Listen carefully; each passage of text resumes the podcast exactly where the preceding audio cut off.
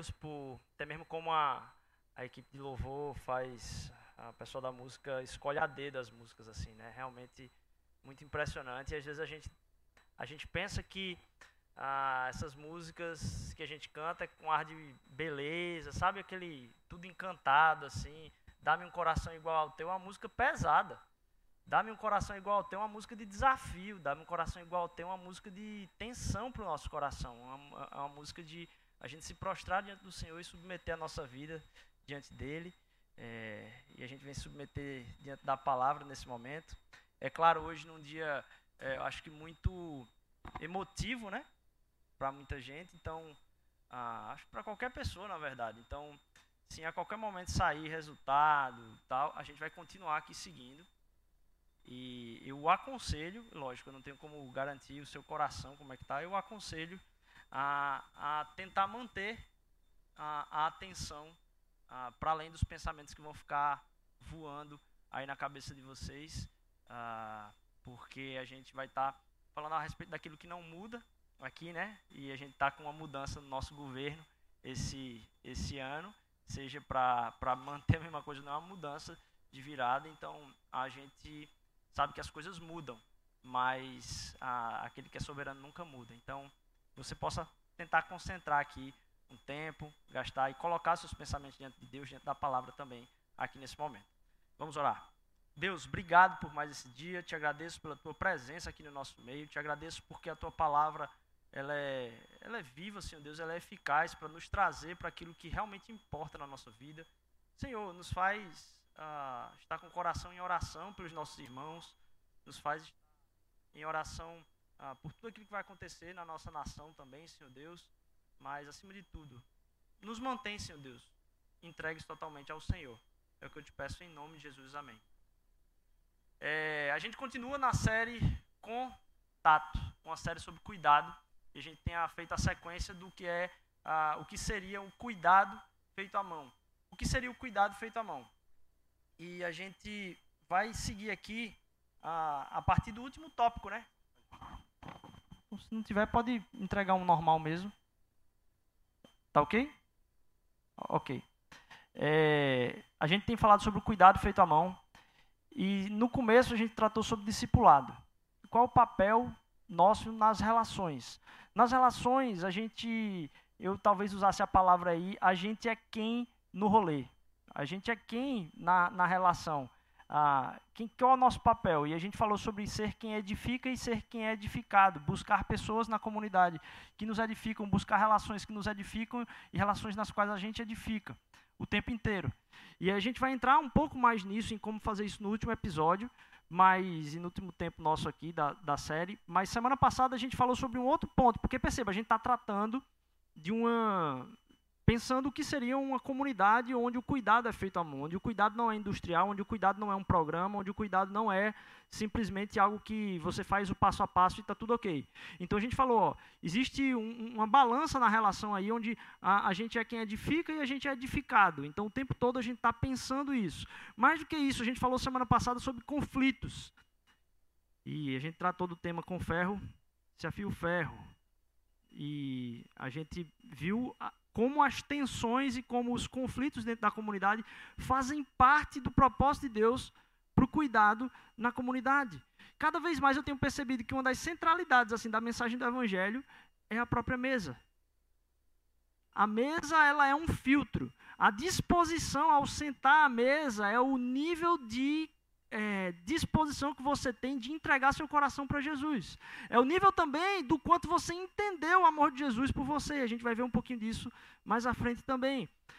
Ah, como eu queria poder entrar mais a fundo nesse tema aqui hoje, mas não é parte da série, porque cada vez mais me é claro que o negócio da igreja é unidade. Tem uma coisa que é negócio da igreja, se chama unidade. E a gente vai ver um pouco hoje, mas não dá para entrar a fundo. Mas aí você pode perguntar, Rodrigo, qual é o limite então de com quem eu sento na mesa? Eu diria para você, pergunte para Jesus, veja o que é que ele responde. Qual o limite de você se entregar para uma outra pessoa? E o tema que a gente escolheu hoje é, a gente falou de, então, numa igreja é, feita à mão, o discipulado e essa balança relacional, ela se altera o tempo todo. Numa comunidade, uma igreja feita à mão, os conflitos são parte da dinâmica, eles não são evitados, eles não são uma lombada no caminho, eles são o propósito do nosso encontro também, para cada vez mais a gente estar se aperfeiçoando no caráter de Cristo no meio desses conflitos. E o tema de hoje é Carpe Diem. Por que Carpe Diem? Como é que Carpe Diem tem alguma coisa a ver com um cuidado feito à mão? A gente vai falar sobre cuidado e santidade. Como é que acontece o cuidado dentro de uma comunidade? É, e aí eu vou falar hoje então de um cuidado e uma santidade sobre a graça de Deus, um cuidado e santidade para a glória de Deus e um cuidado e santidade na presença de Deus. A gente vai falar de carpe diem porque ah, aquilo que é cuidado na igreja tem um, um, uma esfera muito grande que é pouco pensada, que se chama tempo. Nessas três perspectivas da graça de Deus, soberania ou, ou glória de Deus e da presença de Deus, a gente vai ver também aí como o tempo tem a ver com o cuidado na igreja, na questão da jornada, na questão do ritmo na questão da perspectiva. E aí, a gente vai ah, olhar então, nesses mesmos aspectos, eu estou falando das mesmas coisas, para como olhar o dia no cuidado, como olhar o passado no cuidado e como olhar o eterno. Que dia é hoje? quem é a pessoa e que rolê é esse. A gente vai então para o texto que está lá no Evangelho de Lucas, no capítulo 2, de 42 a 51. Lucas 2, de 42 a 51. Só para dar um, um breve, uma breve spoiler para você aqui que está acompanhando a gente, é, aqui há uma caminhada para uma festa da família ah, de José e Maria. E aí Jesus é encontrado, ah, depois que o povo volta para sua cidade, ele ficou pelo meio do caminho e seus pais voltam para o buscar. Eu quero que você comece a pensar aí é, o que estava passando na cabeça de Maria, ver um filho ah, perdido na volta para sua, sua terra. E aí a gente vai acompanhando, porque eu quero que você pense mais um pouquinho, é, entenda que Maria não só teve um filho, Maria foi engajada, colocada, empenhada no cuidado daquele que é o Deus Emanuel. Então imagine o que passava pela cabeça dela. Comece a pensar por aí. Quando ele atingiu 12 anos, foram a Jerusalém, segundo o costume da festa, festa de Páscoa. Terminamos os dias, terminados os dias da festa, ao regressarem, o menino Jesus ficou em Jerusalém sem que os pais dele o soubessem. Pensando, porém, que ele estava entre os companheiros de viagem, andaram um dia inteiro e então começaram a procurá-lo procurá entre os parentes e os conhecidos. E como não encontraram, voltaram a Jerusalém à sua procura. Três dias depois o acharam no templo, assentado no meio dos doutores, ouvindo-os e fazendo-lhes perguntas. E todos os que ouviam o menino se admiravam muito da sua inteligência e das suas respostas. Logo que os pais o viram, ficaram maravilhados. E a sua mãe disse: Filho, por que você fez isso conosco? Seu pai e eu estávamos aflitos à sua procura. Ele respondeu: Por que me procuravam? Não sabiam que eu tinha de estar na casa de meu pai? Não compreenderam, porém, as palavras que ele lhes disse. E voltou com eles para Nazaré e era submisso a eles. E a mãe dele guardava todas estas coisas no coração. Lucas é um evangelho, o evangelho de Lucas, ele é um evangelho que há uma preocupação ah, com contar, vamos dizer assim, detalhes históricos, uma trajetória. É tanto que ele começa falando da importância da presença da família em Jerusalém, aos oito anos apresentado no templo, é, aos oito dias apresentado no templo, e agora aqui, logo em seguida, ele sai desse, dessa apresentação no templo para essa história, é, dizendo, ó, está em Jerusalém, e ele vai culminar na, no percurso de Jesus até Jerusalém. Ele trata com, assim, apontando, já indo para outra parte do evangelho, esse caminho de Jesus de ter o seu ministério proclamando o evangelho do reino até Jerusalém. A posição de Jerusalém é importante. Mas aqui eu queria que você voltasse à pergunta: já imaginou o que passava na cabeça de Maria? Porque eu, quando era adolescente, eu ficava me perguntando em relação a essa passagem, já falei com vocês. Eu disse, rapaz, se fosse uma mãe pernambucana ou nordestina, rapaz, a conversa não seria desse jeito. Primeiro porque eu fui olhar no mapa a distância. E tipo assim, é mais do que daqui para Caruaru. Então imagine um filho ter deixado a mãe preocupada porque ficou em Caruaru e obrigar os pais a voltar andando para Caruaru para buscar o menino. O tamanho da cinta que esse menino ia levar. A preocupação de Maria, e eu quero que você pense nisso, veja, Maria estava assim, eu acho que como, é, eu não sei, é, é uma especulação, é claro, mas sabe quem já assistiu aquele Os Incríveis, que tem o bebê Zezé, que dá um, um umas, um, vira um negócio meio elétrico assim? Veja, ela está criando ali o menino, tendo tido a promessa de que aquele menino ali é a salvação e a esperança de todo o povo de Israel. Então imagine cada detalhe da criação dele, ela percebendo as coisas acontecendo assim, sem saber o que fazer naquele momento, o que é que vai sair daí. E, e aqui é meio claro isso, porque ah, Lucas vai dizer que, olha, ele falou, vocês não sabiam que eu vim para casa do meu pai, na hora deu tela azul nela, talvez ali também. Mas não entendi o que, que aconteceu nesse momento. Ele diz, naquele momento ela não entendeu. Tu imagine a quantidade de vezes que na interação, na interação você tem a resposta de Jesus, tem a relação com Jesus, e diz, o que é que está acontecendo aqui? Porque ele falar isso, ó, eu estou na casa do meu pai, vocês foram procurar em outro lugar, por quê? uma das coisas que é bom a gente entender é que num tempo onde a gente é criança, imaturidade é uma coisa natural. E a gente está falando de cuidado aqui. A gente está falando de como a gente pode cuidar das pessoas. E se a gente for pensar a respeito de tudo aquilo que a gente já tem vivenciado com Deus e as desconfianças que a gente tem, a falta de fé que a gente tem em relação à nossa relação com Ele e à sua soberania, muitas vezes somos como crianças, desejando coisas estranhas e desejando lugares estranhos também.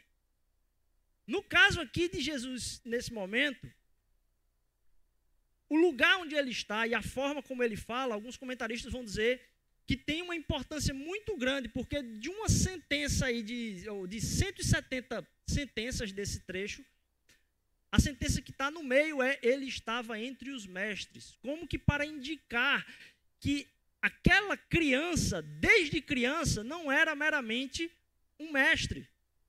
Que desde criança os mestres se reuniam e o admiravam. É isso que o texto vai dizer. Então, não coloque Jesus entre os mestres, porque desde criança isso já não era verdade nem para a mente dos mestres. Mas, se a gente for pensar quando a gente fala sobre a criancice, sobre a imaturidade, muitas vezes, a gente não percebe como cada fase na vida de Cristo Jesus existia o propósito, o senso de convicção, de direção. Os estudiosos vão dizer que esse texto mostra o quão religiosa era a família de José e Maria que todo ano estava indo. Era um costume fazer isso. Não é claro se todos os anos ia Maria e Jesus junto, mas muito provavelmente. E é, é era costume para eles. Então o empenho de fazer isso era comum. Era uma família piedosa. Mas a relação de Jesus Cristo com o Pai não tinha a ver com a prática da piedade religiosa. Na verdade, ela transcendia a piedade religiosa, ela estava para além daquilo que era piedade religiosa daquele, daquela família. A relação com Deus muitas vezes coloca em xeque o olhar dos outros sobre a piedade, porque para obedecer a, na convicção o propósito de sua vida, se colocou em pesos aí, a, vamos dizer assim, o que os pais esperavam dele e o que o pai esperava dele. A gente se relaciona no cuidado com as pessoas na espera do quê? De resolver que questão dentro de nós? O que, que a gente quer resolver através do cuidado que a gente dá com as pessoas? É por isso que eu começo aqui falando que no cuidado feito à mão, a gente tem que pensar, primeiro, sob uma perspectiva de tempo, no presente, como uma jornada. Ora, a gente já tem comentado isso aqui. Tem muita coisa para tratar na vida de todo mundo, de todo mundo. Tem muita coisa para tratar e eu estou em dúvida, talvez, do que é que Deus mais está tratando nesse momento. Qual o pecado que eu consigo perceber que Jesus está mais restaurando na minha vida? Tem muita coisa para tratar nas nossas vidas. E não adianta ficar se escandalizando, então, com a vida das outras pessoas. Porque eu tenho tanta coisa para tratar na minha. Botei aí, qual o pecado número 491? Porque se a gente fosse numerar a quantidade de coisas que Deus tem para tratar na nossa vida, a gente vai perceber que tem mais quantidade de coisas para tratar do que inclusive tempo de vida, do que inclusive tempo de resolver ao mesmo tempo. E a gente muitas vezes coloca uma exigência de restauração na vida das outras pessoas que não é colocada sobre a nossa própria vida. Onde Deus leva um tempo você batendo cabeça, repetindo os mesmos erros, de novo e de novo e de novo, e sofrendo pelas mesmas coisas. E Deus, na paciência e na misericórdia dele, continua restaurando o nosso coração. Primeiro, para a gente pensar, um cuidado feito à mão, a gente tem que entender que cada um está num ponto da jornada. Se a gente for olhar para o presente da vida da pessoa, a gente tem que olhar isso à luz de uma jornada e não de uma definição. Primeira coisa, o que é que Deus está tratando nesse momento? E aí a gente entra no assunto do pecadinho e pecadão. Eu ouvi falar a frase, né? não existe pecadinho nem pecadão. É claro, existem pecados que têm consequência muito maior, e existem pecados que têm base em outro pecado, em outro pecado, em outro pecado, em outro pecado. Mas no fim de tudo, é tudo pecado. A gente acredita na soberania de Deus sobre tudo e todos aqui na Mosaico. E sobre a salvação, principalmente.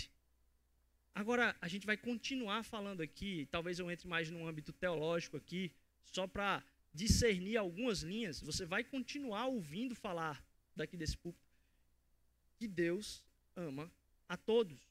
Deus ama a todos. E talvez por causa de uma perspectiva específica você tenha, tenha problema em ouvir essa frase. Eu não tenho, não tenho problema com isso.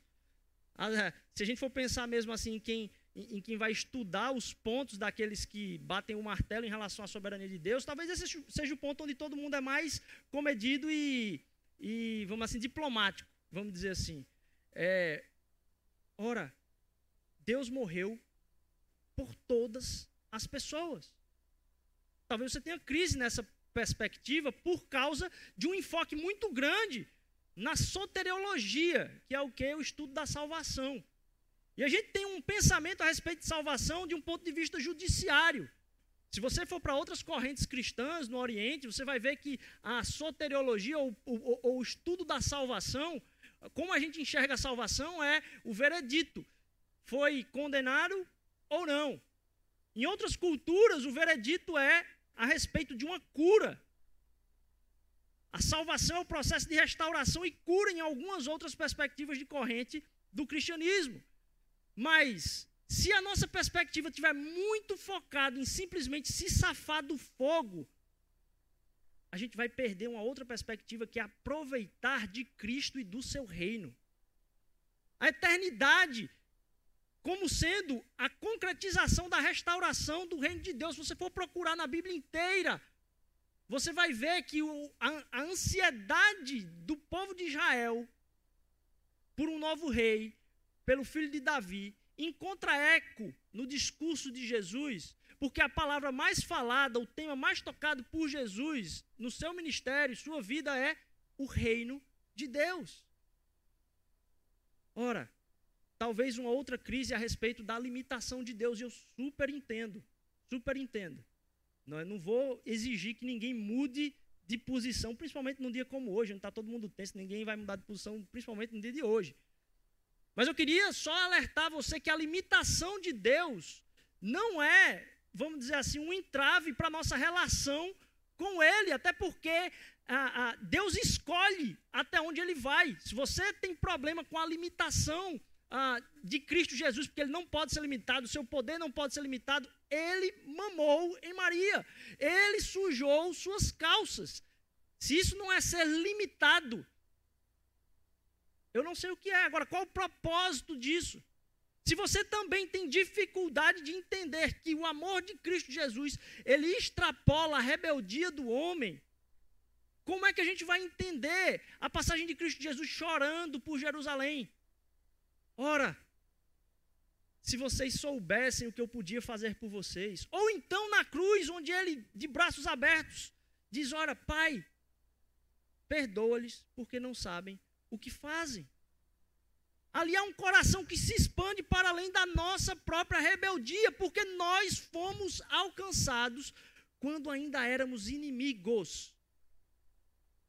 E estamos só percebendo na nossa jornada de relação com Cristo o quanto de pecado ainda há no nosso coração. E a cada revelação nessa jornada, a gente vai ah, submetendo-se a vontade de Deus na nossa vida. Da mesma forma que aquele que era o Todo-Poderoso voltou para casa de Maria e José, submetido, é o que o texto diz, a eles. Submeteu-se a eles. Primeiro, a gente não pode colocar a vida das pessoas num quadro, porque ela está numa jornada. E Deus está tratando muitas coisas na vida de cada um de nós na medida que caminhamos com Ele uns com os outros. Ora, se eu for dizer para você então uma, uma dica pastoral, uma dica relacional, no sentido de tratar problemas uns com os outros, é não coloque como imperativo numa conversa difícil com outra pessoa, não coloque como sendo obrigatório aquilo que você deseja que o outro mude. Se a gente for pensar em numeração de pecado aqui, você está orando para que Deus mude o pecado 92 da vida do outro. E Deus está preocupado em restaurar neste momento agora o foco no 233. Então, se eu fosse dar um conselho, era quando você tivesse uma conversa difícil com alguém, pergunte a Deus se o que ela precisa ouvir é o que você quer falar. Vou dizer de novo. Quando você for ter uma conversa difícil com alguém, Pergunte a Deus se o que ela precisa ouvir é o que você quer falar. Porque se a gente quer ser instrumento de Deus neste mundo e por seu reino, a gente vai tentar escutar a Deus, o que é que Deus está tra tá tratando na vida do outro, por mais que aquele tratamento que Deus esteja fazendo na vida do outro, no pecado número sei lá qual, não impacte naquilo que é o problema e a ofensa que eu tenho com ele. Porque a gente precisa se empenhar naquilo que Deus nos deu para fazer. O sinal de Deus para você sobre a vida de uma outra pessoa, então, não é o escândalo que você viu nele. Você viu alguma situação escandalosa e você diz: Nossa, poxa, precisamos cuidar. Não, isso não é o sinal de Deus de cuidado. Isso é um alerta de atenção. Aí você começa a perguntar: Deus, o que é que eu preciso falar com Fulaninho? Deus, o que é que eu preciso falar com Cicraninho? Porque Deus chamou sua atenção para a vida do outro. Mas ele não disse o que é que você precisa tratar. Você se escandalizou com aquilo que mais te ofende. Que não necessariamente é o que Deus quer tratar naquele momento. Então, isso é uma atenção para criar um link entre você e o cuidado com o outro. Agora, sobre o quê? Sabe por quê? Porque está todo mundo numa jornada. E talvez Deus só vai tratar isso que te incomoda daqui a dois anos três anos na vida da outra pessoa, ou talvez nunca. Para a gente prestar atenção que cada um está numa jornada. Então, no dia de hoje, por isso que eu coloquei que no Carpe Diem, que o que é o Carpe Diem? É uma expressão que quer dizer aproveitar o dia, mas que remete aí à, Grécia Antiga. Alguns vão dizer Horácio, é, outros vão dizer que tem até escritores mais antigos que têm o mesmo conceito, mas aí perto de, da, do nascimento de Cristo Jesus, é, onde era colocado a noção de tentar aproveitar ao máximo a vida. Ora, não se, o, o, o texto mesmo, num poema, dizia o seguinte: não se confie que amanhã vai vir. Não se confie que o amanhã vai vir. Talvez ele não venha. Não confie no próximo dia, esse era o mote. Isso gera em nós um desespero por aproveitar. Esse tipo de aproveitamento de alguma coisa, de aproveitar alguma oportunidade, ele está embutido muitas vezes em a gente trazer isso para, poxa, eu não posso perder tempo aqui na minha vida, em eu entender que eu tenho que aproveitar de Deus o dia de hoje daquilo que é a parte que Ele quer me dar como dádiva. E o que não aconteceu hoje não é a parte da dádiva de Deus para a minha vida neste momento. Isso se reflete inclusive no cuidado com o outro. Porque se o outro não melhorou naquilo que te ofende, para que o desespero? Então, ao pensar o cuidado sobre o outro, primeiro, olhe cada um como parte de uma jornada. Olhe cada um como parte de uma jornada. E mais do que isso, olhe cada um na perspectiva de que Deus não está finalizando aquele trabalho ali naquele momento. Não se desespere nem com o escândalo da vida do outro. Porque parece que você descobriu uma coisa que Jesus não sabia. Nossa, descobri um negócio absurdo aqui. Tenho que trabalhar para resolver esse negócio, senão Jesus vai ficar chateado. Não. Você ouve de Deus em atenção. Deus, por que, que eu fui chamado a atenção disso? Pai, tu queres que eu me aproxime? Pai, tu queres que eu me relacione mais com essa pessoa? E se aproxima da pessoa por cuidado, não com aquilo que te incomodou. Porque senão você vai é, é, é, se relacionar com a pessoa como quem está comprando uma peça numa loja. Você precisa resolver um negócio com ela. Mas você não tem coração aberto para se relacionar com ela, nem conhecê-la mais.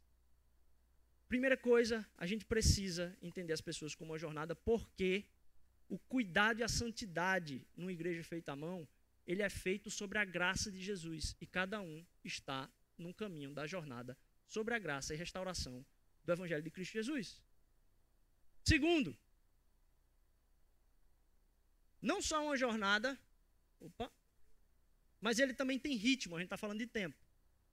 Ele tem ritmo. E aí você pode se perguntar: quem é o seu irmão? Quem é o seu irmão? Quem é a pessoa que está do seu lado? Quem é a pessoa que senta perto de você? Quem é a pessoa que participa com você da comunidade?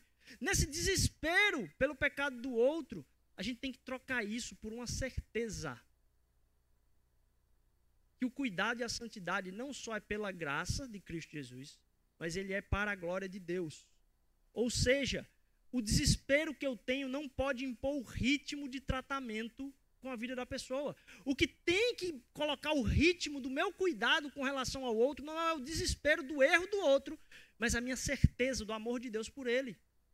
Então, eu, na certeza de que Deus ama ele, e ama ele mais do que eu mesmo amo ou, ou a amo, na certeza de que Deus ama ele, eu me coloco como instrumento sem desespero na vida das outras pessoas. Então, eu vou cuidar das outras pessoas, nós vamos nos cuidar uns aos outros, primeiro, entendendo que está todo mundo errando aqui o tempo todo, em várias áreas da vida. E tem alguma coisa que Deus quer tratar na vida de cada um, e essas coisas são diferentes, e são diferentes até mesmo do que um percebe na vida do outro. E a gente não vai tratar na vida do outro aquilo que nos chateia, a gente vai tratar na vida do outro aquilo que Deus quer que a gente seja instrumento, porque cada um está numa jornada. E que essa restauração é pela graça de Jesus. Mas ela também é para a glória de Deus. Se ela é para a glória de Deus, entenda, ele chamou sua atenção porque ele está no controle. Se ele está no controle, o cuidado não é porque Deus te entregou um pepino e agora você é responsável por resolver aquele negócio, senão o reino de Deus vai por água abaixo. Não! Você vai na certeza do amor de Deus pela pessoa e agora vai tranquilo e convicto como instrumento na vida dela, sem se escandalizar com o pecado dela. Porque a gente parece que acha que Deus perde a mão que a gente acha que Deus em algum momento vai ficar desesperado com o pecado das pessoas. Deus não fica desesperado com o pecado das pessoas, ele levou em conta cada pecado nosso quando foi para a cruz. Ninguém impressiona Deus com o seu pecado, ninguém impressiona Cristo Jesus com o seu pecado. O pecado que a gente enxerga na vida do outro só revela o tamanho do amor de Cristo por nós. É a única coisa que isso revela. Não deveria gerar em nós um desconforto de resolver uma situação mas deveria gerar em nós uma convicção de revelar o amor de Deus por todas as pessoas. Então a gente, primeiro, sabendo que está numa jornada, a gente não coloca nem pecadinho nem pecadão na vida das pessoas, porque elas não estão num quadro, elas estão numa jornada. E é pela graça. Mas o cuidado e a santidade também é para a glória de Deus, porque é para a glória de Deus. Eu vou na certeza e na convicção de que Deus está tratando a vida da pessoa. As pessoas que a gente pensa talvez como as mais problemáticas, que tem talvez mais dificuldade, é aquela pergunta: até onde vai a mesa? Aí você pensou numa pessoa, ih, aquela pessoa já cruzou o limite para mim. Ora, provavelmente as pessoas que a gente tem mais dificuldade são as pessoas que a gente ainda não marcou de sentar para tomar um café. Porque a gente não teve coragem de fazer isso. Porque a, a, a santidade, cuidado e unidade com as pessoas, não existe, não existe uh, o passar pano na relação é se aproximar na relação e ter a coragem, a convicção de conversar a respeito das coisas, em amor sobre todas as coisas. Então, o limite do cuidado e o limite da unidade, ele só existe no limite daquilo que a gente quer obedecer a Jesus ou não. Porque não tem perigo de eu me relacionar com ninguém se eu vou estar disposto a não ter medo de falar o que precisa ser falado na hora que precisa ser falado, em amor com qualquer um. A gente está livre do que, que os outros vão pensar. Ou a gente não tem a coragem de marcar, ou a gente não tem nem a energia de se aproximar para se relacionar. Porque não adianta você marcar para conversar se você não tem relação. Então você tem a preguiça de ter relação primeiro para conversar com a pessoa num café. Você não vai chamar ela do nada? Então, ora, muitas vezes aquilo que a gente coloca como limite para a unidade é simplesmente uma indisposição ou falta de coragem ou ousadia no Espírito Santo. Mas quando a gente vai na certeza de que a gente não está resolvendo o problema do outro, que Deus não perdeu a mão, que Deus está no controle, a gente vai na certeza do amor e como um instrumento de amor. E eu pergunto para você, para talvez ajudá-lo: de quem é a sua própria santidade? De quem é a sua própria santidade? Ela está nas suas mãos? Você conquistou à força a sua santidade? Não. Ela é para a glória de Deus. Aquilo que foi cuidado de alguém na sua vida, de Deus na sua vida, da comunidade da sua, na sua vida, de lideranças na sua vida, é para a glória de Deus. Então a sua santidade não é sua. É algo que você guarda para você de forma nenhuma. Ela é uma entrega a Deus. É para a glória dele mesmo. A sua santidade depende de você? Não. A sua rendição depende de você. A sua rendição depende de você. Porque a única coisa que a gente tem força para fazer é parar de se rebelar. Porque a gente está fazendo força o tempo inteiro como rebelde. Quem está se debatendo nos braços de alguém que está tentando parar. Então, para. Lutar contra o pecado não é se envolver com Deus. A gente pensa que é um movimento nosso de ir em direção a Deus, não notando que Ele está aqui e a gente está se debatendo em rebeldia para sair dos braços dele o tempo todo. Então, para de fazer o que você está fazendo. Para de fazer é, ou, ou tentar desejar ir para os lugares que você está desejando ir. Só pare e descansa no colo de Deus. Você vai ver que estar na presença de Deus é tudo que a gente precisa para lutar contra o pecado. Estar na presença de Cristo Jesus. A santidade do outro também pertence a Deus. A única coisa que a gente tem força, então, é para parar de ser rebelde. É para parar de espernear. A santidade do outro pertence a Deus. E se você entrega a Deus a sua oferta de cuidado, por que, que você fica preocupado com o resultado? Se o resultado da santidade do outro não é o esforço dele. O cuidado com a vida dele é de Jesus. E olha aqui, se vocês estivessem sob o meu cuidado, coitado de vocês. A graça do cuidado numa comunidade, numa igreja feita à mão, é de que, mesmo sendo um instrumento de cuidado na vida do outro, quem está cuidando não somos nós, é Cristo Jesus através de nós na vida um do outro. Não está no seu poder mudar o outro, nem na sua responsabilidade mudar o outro. As ofensas do outro deveriam cada vez mais gerar misericórdia em mim. As ofensas do outro, cada vez que eu cresço em Cristo Jesus, não geram em mim um tanto faz, geram em mim mais misericórdia pela vida do outro. E eu pergunto de novo sobre a jornada: em que ponto eles estão? Quem eles são? Porque aí sim a gente precisa entender que essa pergunta, quem é o meu irmão, ela precisa ser olhada, vista, a partir de quem entende com certeza quem o outro é. Quem é o seu irmão? Imagem e semelhança de Deus. E aí eu pergunto para você: nos relacionamos com o outro a partir do que o outro é e não a partir do que o outro revela?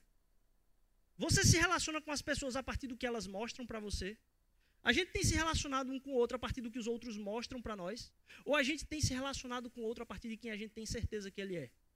Porque a gente tem certeza que cada um está numa jornada, mas a gente tem certeza que todo mundo aqui foi criado à imagem e semelhança de Cristo Jesus. Cada pessoa aqui e fora daqui foi criada à imagem e semelhança de Cristo Jesus.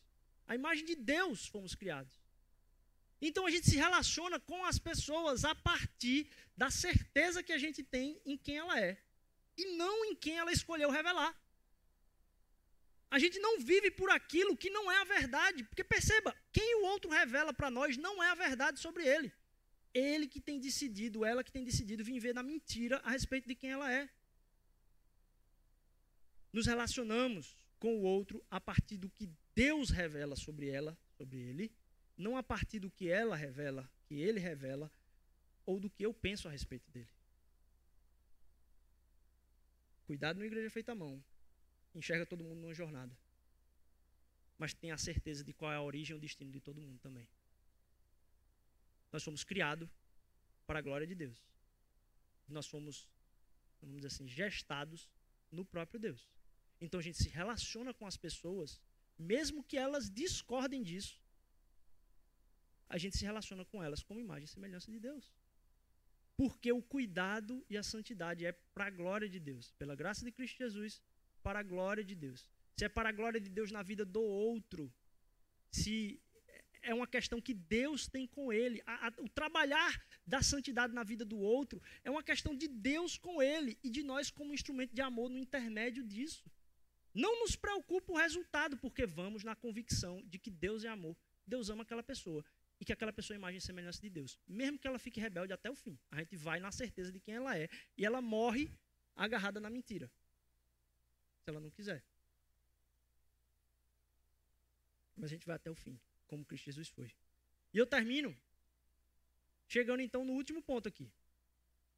Que é, a gente tratou de jornada na graça, a gente tratou de ritmo na glória de Deus, e a gente está tratando agora aqui da perspectiva, na certeza da presença de Deus. Cuidado de santidade. Pela graça de Cristo Jesus, pela, para a glória de Deus e na presença do próprio Deus. Aqui a gente vem falar não do presente, não do futuro, como a gente falou, mas do eterno. Cuida do que o Pai está fazendo, porque Ele está no controle. Quando Ele nos pede algo, Ele não nos entregou como responsabilidade, como a gente falou. A gente tem que ter a perspectiva do aquilo que é eterno, não do que está acontecendo nesse momento. O que é está acontecendo na história da revelação por, por completo? Ora, volta ao texto de Jesus no templo. Jesus no templo, ele solta essa frase: Ora, eu estou cuidando das coisas na casa do meu pai. Eu estava na casa do meu pai cuidando das coisas dele. Isso traz uma reflexão a respeito do templo, mas de que Cristo Jesus não estava somente naquilo que era o, o centro da, do local de Deus, mas a presença eterna do próprio Deus. Cristo Jesus está dentro do propósito eterno de Deus. Ele está falando, ó, eu vou estar onde meu pai estiver. Eu estou o tempo todo ouvindo ele. Eu estou o tempo todo na presença dele. Vocês acham que eu estaria em algum lugar diferente que não na vontade do meu pai? Vocês ainda não entenderam. Pensa um pouco. E eu quero que você comece a, a entender aqui. Olha, eu vou contar uma história. Ontem eu fui no cabeleireiro. E eu já falei para vocês que eu tenho transtorno de déficit de atenção, certo? Veja só, eu estava entretido muito conversando lá com o cara que estava cortando meu cabelo. Conversei bastante com ele, assim. E aí, é, no meio da conversa, e ontem, poxa, o pessoal tá comemorando Halloween, né? Olha como é que estava lá a, a, a barbearia lá cheia de teia de aranha, tinha uma barata pendurada no, no, Eu achei que inclusive que era uma barata morta mesmo assim, pendurada no, no espelho, assim, eu disse, nossa. Aí quando estava assim, já quase nos 90% do corte, eu olhei para a barata e disse assim, ora, tem alguma coisa estranha aqui. E aí eu notei que até os 90% do meu corte, eu não tinha percebido nada disso. Eu, meu transtorno deve estar tão grande que eu entrei nesse lugar aqui. Eu tirei essa foto na saída. Porque eu disse, não, não é possível que eu não notei isso. Eu não notei no balcão que eu cheguei uma aranha, meu amigo. Eu não notei uma aranha no balcão. Eu entrei, passei pelas teias, sentei na frente das teias. Só quando eu percebi uma barata pendurada no canto foi que eu disse: Eita, por que aquela barata está pendurada ali? Nossa, Halloween, ah, entendi. Isso me fez uh, lembrar que muitas vezes a gente pode estar em um lugar achando que está focado numa coisa ali, sem entender nada do que está acontecendo por completo ao redor. A gente pode se desesperar com coisas momentâneas aqui na terra, sem entender os propósitos eternos de Deus, que fazem com que as coisas momentâneas sejam simplesmente pontuais na restauração de Deus na própria história. Não só na nossa vida. Porque o cuidado e santidade e essa entrega pelo outro não tem a ver simplesmente com a resolução do problema e o avanço da vida dele. Inclusive o atraso de Deus em resolver coisas que queríamos. Não tem a ver com o atraso de Deus na história, porque é a revelação de Deus na história. Termino então falando dessa dubiedade aí que se tem em relação a quem é Deus e quem somos nós. O que é o evangelho, qual é o propósito do evangelho? Pensa um pouco. E a gente está falando de cuidado aqui. E eu estou na parte eterna aqui. E eu estou falando que a gente precisa entender o que está acontecendo. Eu disse, quem é a pessoa no rolê, mas qual é o rolê? Qual é o, a festa aqui? Deus está restaurando a história. E se a gente não olhar pela perspectiva de Deus, a gente vai ficar cobrando dele resoluções pontuais na nossa vida, na nossa nação, em tudo quanto é coisa, quando a perspectiva que a gente tem que estar tá olhando é a perspectiva dele. E aí pode parecer loucura, mas é como se a gente estivesse entrando num lugar e não entendeu a decoração completa daquele negócio. Porque a gente não enxerga tudo, a gente está perdido na atenção de não enxergar o todo. Aqui você imaginar que a gente tem Deus numa outra esfera de realidade e a humanidade. Deus numa outra esfera de realidade, com outro conhecimento da história, a partir da eternidade consegue enxergar tudo, suas consequências eternas. E a humanidade. Você acha que, que Deus deixou a igreja como igreja? Por que, que Deus deu a missão à igreja? Deus podia ter resolvido isso através da vida de uma pessoa. Na verdade, o, o, o que precisava ser falado já tinha sido falado desde o início a importância de entregar toda a vida a Cristo Jesus, a não idolatrar a Deus, a não idolatria do povo. Quantas vezes Deus perdoou o pecado do povo, o trouxe de volta para os seus braços e o povo não ouviu em todo o Antigo Testamento. O que é que há de necessidade da relação de um Deus que há acima da, da realidade humana, ter que dizer, olha, então, o propósito é que eu vou deixar um povo aí, e aí esse povo vai proclamar o meu nome. Você acha mesmo, pensa um pouquinho só, que Deus escolheu depender da igreja, de um povo, para cumprir a missão? Porque não dava para entregar para uma pessoa só não, e uma pessoa resolver? Pensa um pouquinho, por que ele chamou a igreja? Se sempre volta a dar errado, se sempre volta a ter o pecado, se sempre volta a corrupção, por que, que ele fez isso? Por que depender de um monte de gente falha? Porque a forma de Deus revelar sua natureza ao máximo, através da proclamação de tudo que Ele é a meros seres humanos, não se dá a partir de alguém para outra pessoa simplesmente. A proclamação do Evangelho, ela acontece no entre.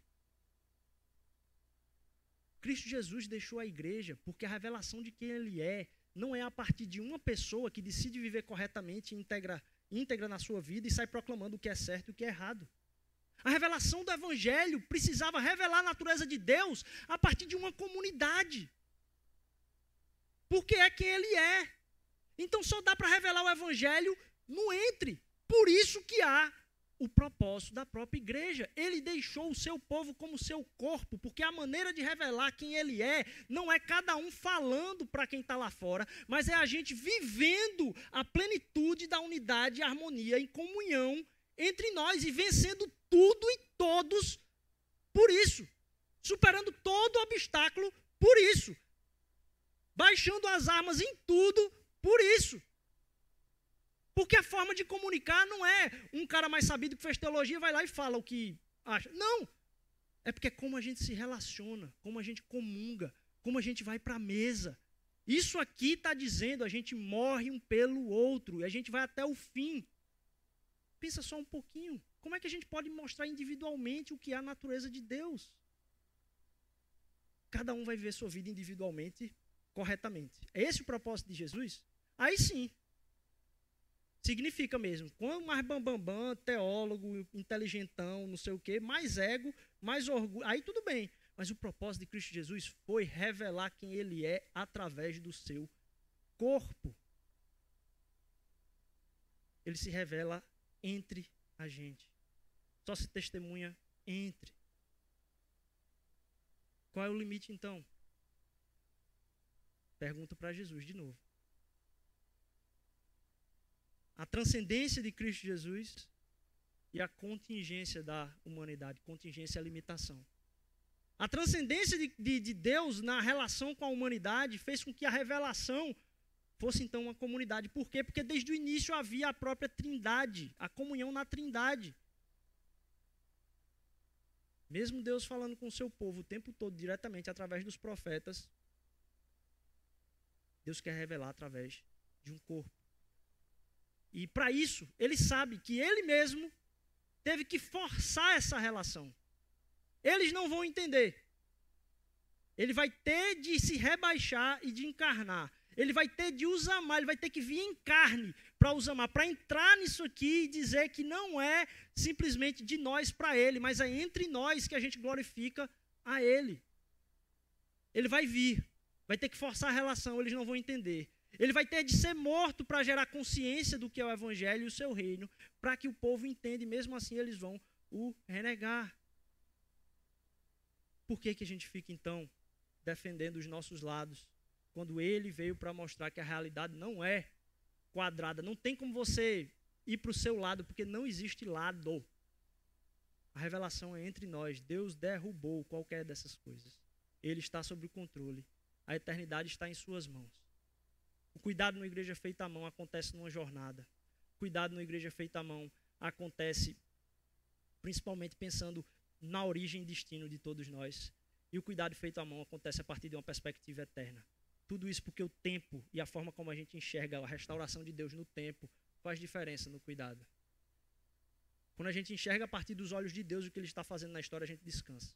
Porque não é a gente que tem que fazer, e a gente está disposto também a passar por tudo, porque Ele vai continuar nos amando e cuidando de nós em tudo. É com esse conhecimento que eu convido você, a não sei como é que você está nesse momento, a, a gente partilhar da mesa, a gente chorar, orar junto pela restauração do nosso país. Independentemente é, do que você espera ou esperava, eu desejo muito que nesse momento agora você olhe para o outro que está na sua frente como talvez alguém que está muito triste enquanto você está muito feliz. Ou alguém que está muito feliz enquanto você está muito triste. E a gente possa ter compaixão, misericórdia sem colocar juízo sobre a vida das pessoas, porque todas elas estão numa jornada, todas elas são criadas à imagem e semelhança de Deus, e a gente deveria olhar tudo a partir do eterno, porque o evangelho se revela entre nós, se revelou entre nós, ele veio e habitou no meio de nós. Vamos partilhar desse momento da ceia, como a gente tem feito aqui. Se você não é, ah, ah, não tem tido esse costume de estar conosco, a gente busca aqui o pão e o cálice, e a gente vai fazer um grupo de dois ou três para a gente orar nesse momento pelo nosso país, orar pela restauração dos corações, restauração das relações, restauração das famílias, restauração de toda a teia que está entre aqui, que está completamente despedaçada. Porque sem isso não adianta nada. Então, o que a gente, nesse momento, vai pegar, vai tocar uma música. Você, enquanto está tocando a música, você pode fazer oração aí, se junto com outra pessoa, nessa perspectiva de orar. Eu, eu, eu gostaria muito que você orasse por você está triste por quem está feliz. E se você está feliz por quem está triste nesse momento. E aí, é, que você possa partilhar da mesa aqui junto conosco. A gente vai colocar uma música para tocar nesse momento. Você já pode vir se aproximando aqui. Você pega o cálice, o pão. Assim que você orar com a pessoa, terminar todas as orações, vocês podem comer, certo? E aí eu volto aqui para fazer uma oração final depois disso, tá certo? Pode tocar a música aí, pode colocar a música é, nesse momento. Você ah, já pode dar o, dar o, play aí na música ah, para esse momento. Pode vir buscar também aqui, se juntem em grupos aí, vamos orar nesse momento uns pelos outros, tá bom? Dá, Senhor Deus, a plenitude do nosso coração. Nada se compara, Senhor Deus, aos teus propósitos para a história do que os nossos desejos. Nada se compara, Senhor Deus, às nossas angústias, Pai, o teu poder, a tua soberania. Nada se compara, Senhor Deus, a alegria mesmo que jorra do coração quando nos entregamos na tua presença. Senhor Jesus, faz em nós, Senhor Deus, o Senhor ser tudo, o Senhor ser tudo, para que cada coisa se torne significante, inclusive para nossa coragem de te servir, para nossa coragem de lidar com o outro, para nossa coragem, Senhor Deus, de entender cada um na sua jornada, de entender, Senhor Deus, a, a vida um do outro, a partir da origem, Senhor Deus, a partir de quem realmente somos. E a partir, Senhor Deus, do teu olhar, Pai, na história. Não das resoluções que precisam ser tomadas aqui agora, simplesmente, Senhor Deus, mas confiando nos teus propósitos, confiando em quem tu és, Senhor Deus. Tu não perdeste, Senhor Jesus, nenhuma vírgula, Pai, do controle sobre tudo. Tu não mudas. Nenhum poder, Senhor Deus, vai se colocar abaixo, acima, Senhor Jesus, da tua vontade. Nunca. Não nos faz, Senhor Deus, nos rebaixarmos, Senhor Jesus, a nenhum dos poderes sobre a nossa vida, Senhor Deus. A querermos duvidar dos teus propósitos, em, no foco, na convicção, como teu filho Jesus, Pai, na, na, na, na infância, Senhor Deus, enquanto criança, na imaturidade, Senhor Deus, talvez da nossa vida, revela convicção de propósito. Foi para isso que eu vim. Nos dá o olho, Senhor Deus, nos dá a visão de sermos aquilo que tu desejaste, Pai, para nós. Não nos deixa desejar menos, Senhor Deus, não nos deixa nos apegar mais a nada, Senhor Jesus. Cura o nosso coração, Pai, nos coloca com convicção de estar na tua presença o tempo todo. Que a santidade, Senhor Deus, e o cuidado, Pai, possa depender da graça de Jesus e a gente veja a tua graça em tudo, Pai. Porque a trave que está no nosso olho, Senhor Deus, é sempre maior é sempre maior do que o pecado na vida do outro, é sempre maior do que precisa ser resolvido para fora de nós, Senhor Deus. Nos faz engajar, Senhor Deus, em arrependimento, humildade, uns para com os outros, Senhor Jesus. Nos faz ver esperança na nossa própria falha, Senhor Deus. Nos faz ver esperança no nosso arrependimento, para que a gente possa ser esperança na falha do outro também. Nos faz ver o cuidado e a santidade, Senhor Deus, para a tua glória, Senhor Jesus. Faz com que a gente enxergue, Senhor Deus, e não seja chacoalhado pelo pecado do outro. Porque quando o outro talvez faz algo que nos impressiona, Senhor Deus, a gente tem a certeza de que nada daquilo te impressiona, Senhor Jesus, e o teu amor foi maior do que qualquer pecado. Superabundou a graça, Senhor Jesus, na nossa vida e na vida do nosso irmão, Senhor Deus. Nos faz então é, caminhar, Senhor Deus, no cuidado um com o outro, em paz, na calma de quem é o mais interessado nisso é o Senhor, porque a santidade do outro é para a tua glória, tudo é para a tua glória, Senhor Jesus. E nos faz ver também, Senhor Deus, a partir da tua perspectiva, a partir daquilo que é eterno, que é pela tua graça, que é para a tua glória. E a gente quer fazer tudo na tua presença, Senhor Deus, na presença do trono que reina. A gente não vive a partir dos reinos que se estabelecem ou deixam de se estabelecer aqui, Senhor Jesus. A gente caminha à frente sabendo do que vai acontecer no final, Senhor Deus. Sabendo que aquele que disse se entregar tudo, o cordeiro que foi morto, Pai, no fim de tudo será exaltado por todos. O mais incrédulo, Senhor Jesus, o mais injusto, Senhor Jesus, vai se prostrar de joelhos diante do Senhor, Pai.